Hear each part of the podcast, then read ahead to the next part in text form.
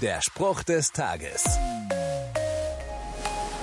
Wir alle haben wahrscheinlich diesen einen Kumpel, der ins Fitnessstudio geht, Gewichte stemmt. So ein wahres Kraftpaket eben.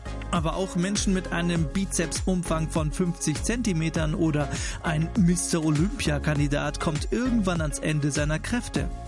Gott aber geht die Kraft nicht nur niemals aus, er gibt sie auch weiter. So schreiben Paulus und seine Freunde in der Bibel, Gott hat uns die Kraft gegeben, seine rettende Botschaft zu verkünden, trotz aller Widerstände, mit denen wir fertig werden mussten. Egal was ihnen in den Weg kam, und das waren immerhin Verfolgung, Gewalt und Inhaftierung, Gott gab ihnen Kraft, das durchzustehen. Und die gute Nachricht, Gottes Kraft ist auch 2000 Jahre später nicht ansatzweise weniger geworden. Der Spruch des Tages steht in der Bibel. Bibellesen auf bibleserver.com.